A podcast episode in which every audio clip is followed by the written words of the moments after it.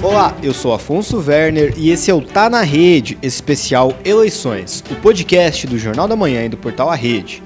Nessa quarta-feira, damos continuidade às entrevistas com os pré-candidatos à Prefeitura de Ponta Grossa. O entrevistado da vez é o ex-prefeito e ex-deputado estadual Joselito Canto. O comunicador está afastado da vida pública desde 2010, quando era deputado estadual e terminou o mandato. Prefeito de Ponta Grossa entre 1996 e 2000, Joselito Canto estuda uma nova candidatura ao cargo. Conhecido pela ligação com os setores mais humildes do eleitorado, Josi diz que foi convencido a pensar sobre a candidatura. O comunicador afirma que suas filhas Mabel e Josi Canto o convenceram a pensar sobre disputar a eleição em outubro. Ao assumir o comando da prefeitura em 1996, Josi tinha apenas 31 anos de idade. Depois de terminar o mandato, ele sofreu uma série de ações na justiça. Hoje, Joselito diz ter sido alvo de perseguição política por parte do Ministério Público. Em 2020, Juscelito conversa com diversos partidos e pensa até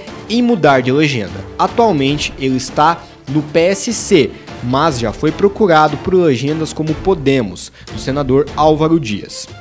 Além disso, Juscelito ressalta os grupos políticos já existentes em Ponta Grossa, mas garante, se a população quiser, ele será candidato ao cargo de prefeito de Ponta Grossa em outubro. Acompanhe a nossa conversa com Juscelito Canto. Joselito, você é de fato então pré-candidato à prefeitura de Ponta Grossa? É muito cedo para falarmos ainda de candidatura, né?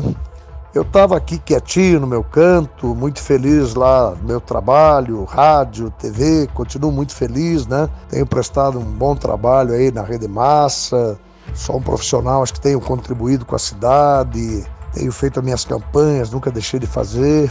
Estava meio que decidido a não participar mais da vida pública. Mas esse final de semana, minha filha Mabel me convenceu que eu preciso participar, que é muito cedo, que eu sou tão jovem, só 55 anos, não posso parar, né?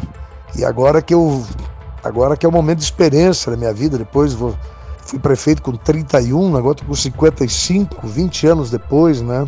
Então acho que é uma discussão boa, a gente está discutindo, ouvindo os partidos, ouvindo as pessoas. Havia aí no princípio é, é, é, havia uma questão legal da minha candidatura, questão de inegibilidade, é, entende-se que não há esse problema, que eu não tenho, não tenho mesmo que esse tipo de problema não existe, que a minha candidatura pode, pode ser encaminhada, já há aí jurisprudência sobre isso, né?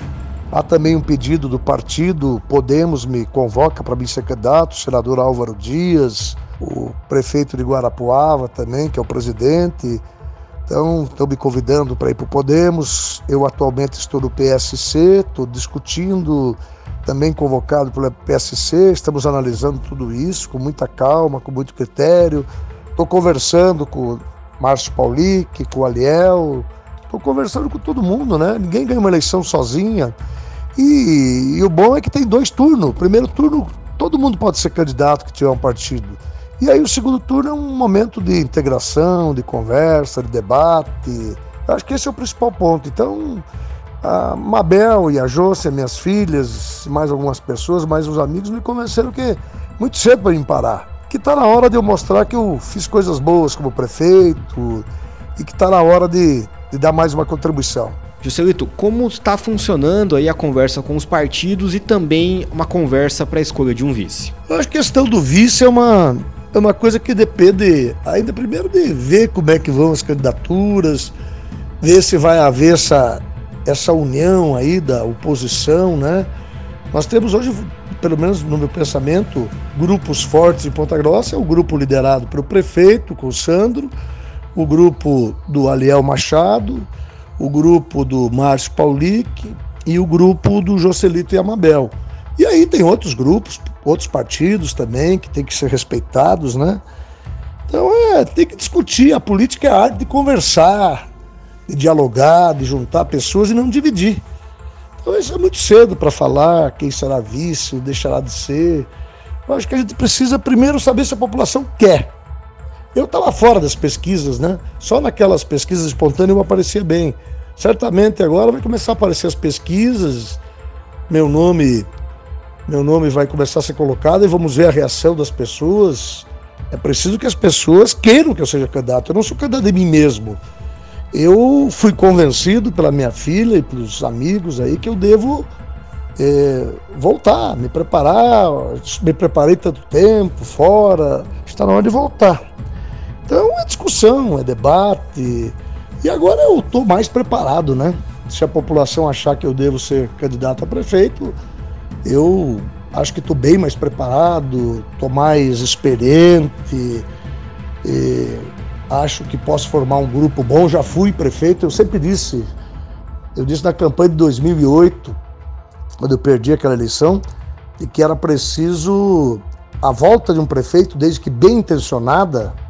A reeleição não é boa, mas a volta de um ex-prefeito bem intencionado é muito bom para a cidade. Ele traz experiência, ele sabe que não pode errar, não pode prometer o que não pode cumprir. E a minha ideia é aquela, é repetir a campanha de 2008, sem promessa, sem loucura. Uma campanha muito simples, uma campanha andando, conversando, discutindo. É, quem já foi prefeito não pode prometer, ir lá e fazer um monte de promessa, depois não cumpre. Então acho que tem que ser uma campanha pé no chão, conversando, ouvindo e, acima de tudo, se voltar para a prefeitura, fazer um governo muito transparente. Hoje Hoje acabou aquele jeitinho de resolver as coisas, tem que ser tudo com transparência total, né? Muito, muita conversa, sentando com as entidades, com a comunidade. O prefeito tem que ser um tem que ser um grande comunicador para conversar com o povo, falar. Esse é o caminho, né? Então acho que eu por isso que é um dos motivos que eu estou aí no, no auge. Na última eleição saímos vitoriosos com a eleição da Mabel. Foi uma campanha feita com simplicidade.